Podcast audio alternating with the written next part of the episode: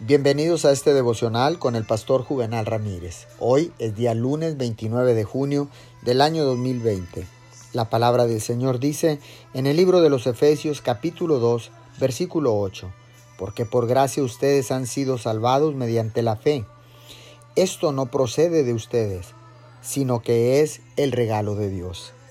La unción pertenece a la experiencia del hombre al igual que a su predicación es lo que le transforma a la imagen de Jesús y también aquello por lo cual declara las verdades de Cristo con poder. Esta unción no es un regalo fijo, es un regalo condicional. Esta unción viene directamente de Dios en respuesta a la oración. Oración, mucha oración, es el precio de la unción.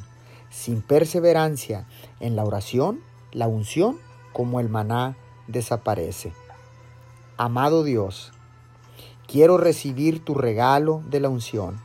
Sé que esta unción viene directamente de ti en respuesta a la oración.